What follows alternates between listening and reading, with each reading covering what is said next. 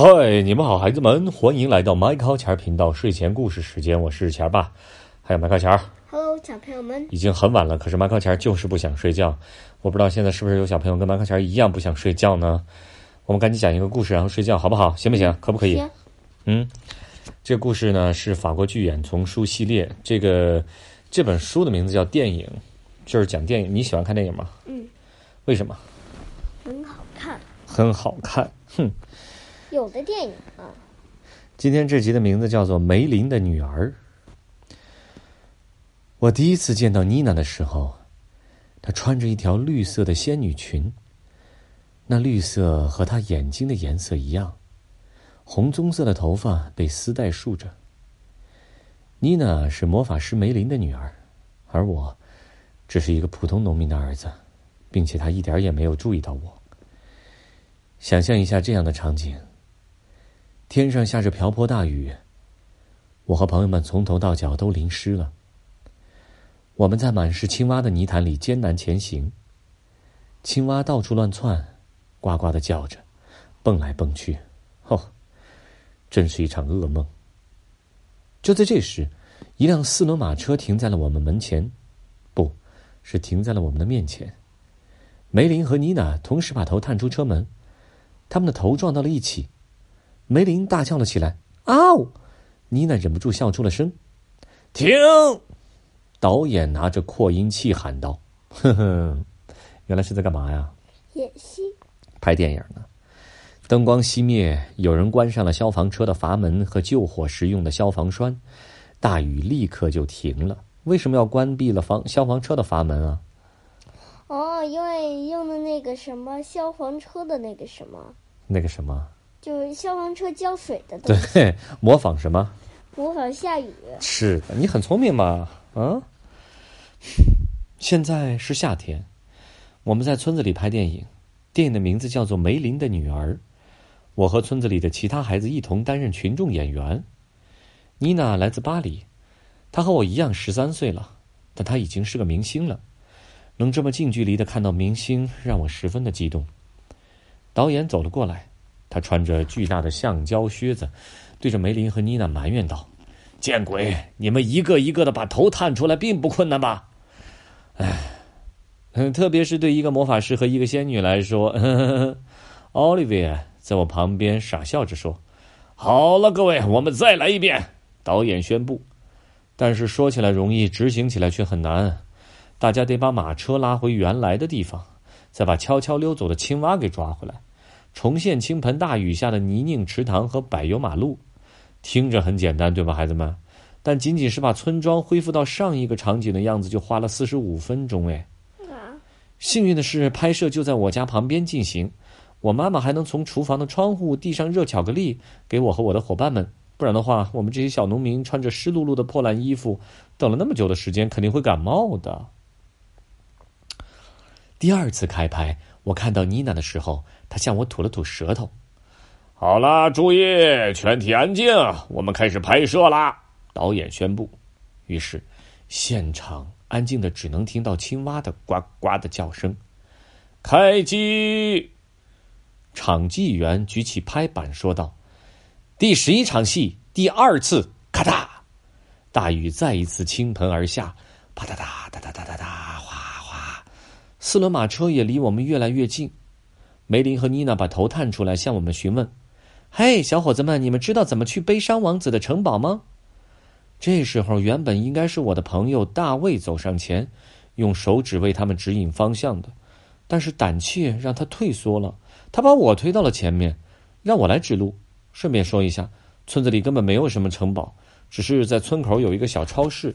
但是我要把手指向远方就可以了。我看着妮娜，而她有点生气的朝我吐了吐舌头。呃，咔！雨停了，导演很不高兴的走了过来。我说：“马车夫啊，你必须再多点激情！你驾驶的是马车，又不是灵车。”导演继续说：“妮娜，你的表演很好，就保持这样。梅里，你的胡子有一边要掉了，去重新粘一下，然后我们从头开始。”当我准备走开的时候，我的目光再一次和妮娜的目光相接，他向我温柔的笑了一下，可能是要表示刚刚扮的鬼脸是他角色的一部分。我的脸一下子就红了。当第三次开拍，我看到妮娜的时候，她正在对我说话。在导演示意开始前，我的心就已经砰砰的跳个不停了。我真的就像等着一位仙女一样等着妮娜，她的微笑让我着迷，而我忘记了这一切都只是在拍电影。四轮马车在滂沱大雨中停在了我们的面前。嘿，小伙子们，怎么去悲伤王子的城堡啊？梅林又发问了。然而，那个不靠那个不靠谱的大卫突然又不怯场了，想要自己上前回答。不过，我比他快了一步。我把手伸向远方，妮娜可是要朝我吐舌头的，多么棒的演员啊！停！这次导演又对马不满意了，而且指责我对马车夫一无所知。我没听他的抱怨，而是一边擦着满是水的脸，一边偷偷看着妮娜。他们每重拍一次就要重淋一次雨，对吗？所有的东西都要重来一遍。最倒霉的是那青蛙孩子，每次都要被逮回来，是吧？嗯。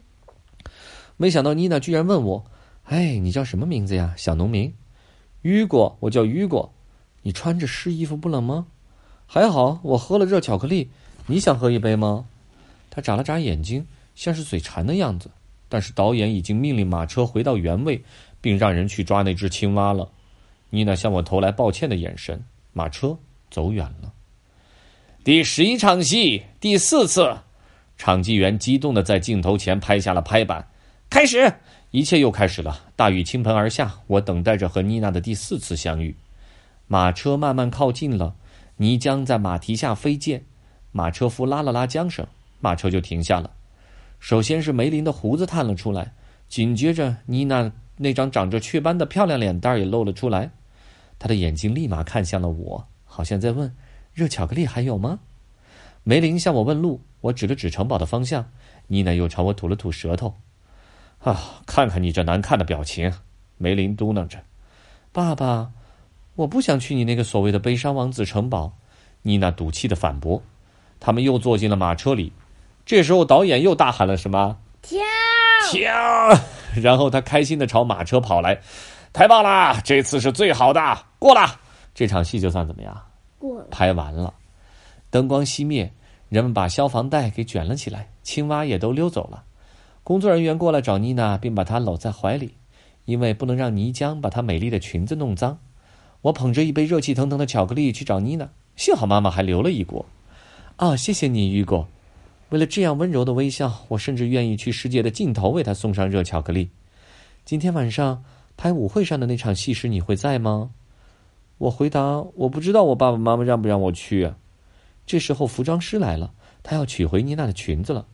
妮娜只好赶快把热巧克力喝光，然后一边擦嘴一边对我说：“晚上那场戏需要很多人的，我希望你能来。”好啦，他会来的，不过让他在感冒前赶快把自己弄干吧。还是服装师说完便拉走了妮娜。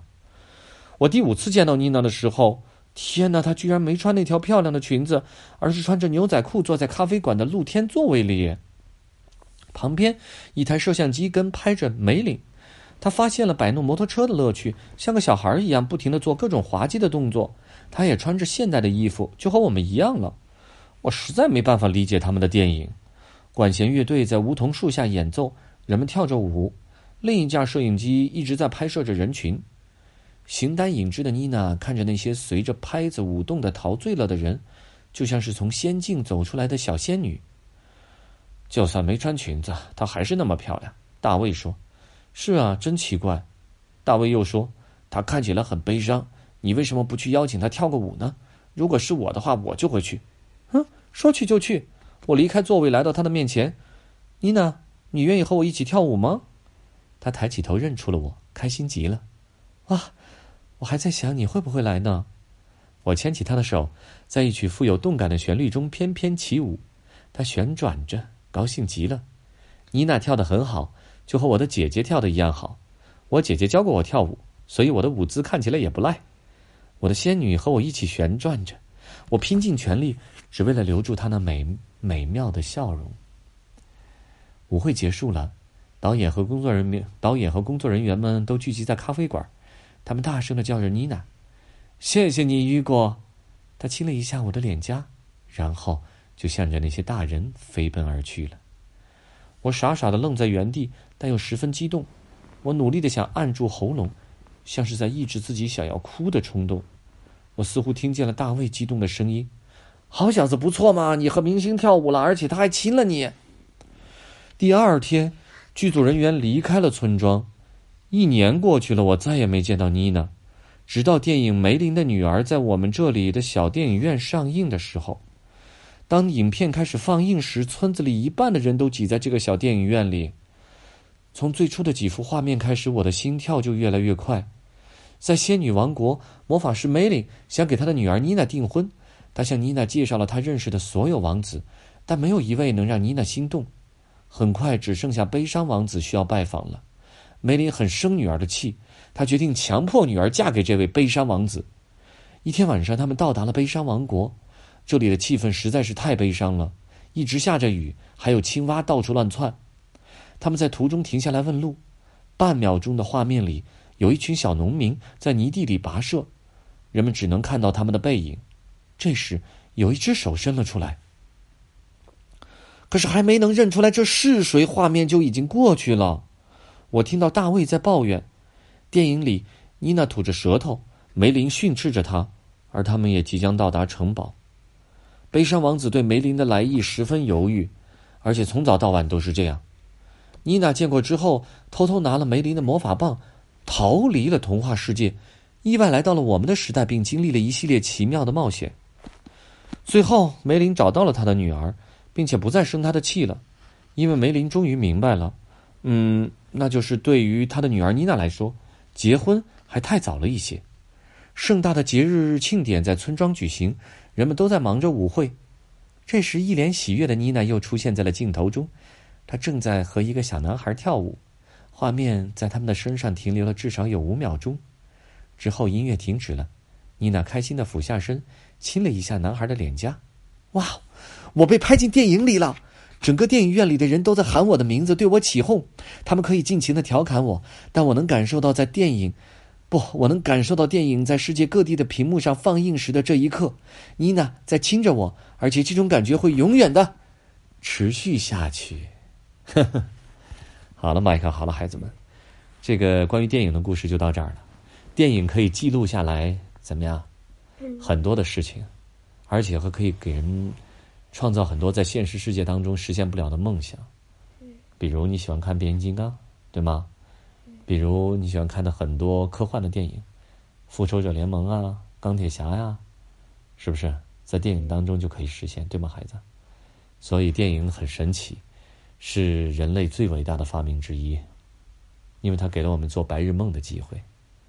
嗯，你同意我说的吗？同意。你喜欢电影吗？嗯，有的电影。有的电影，你怕什么电影？嗯，我怕像《血战钢锯岭》那种电影。哦，你怕《血战钢锯岭》啊？没关系，等你长大了就不怕了，好吗？嗯。好，睡觉了，See and bye。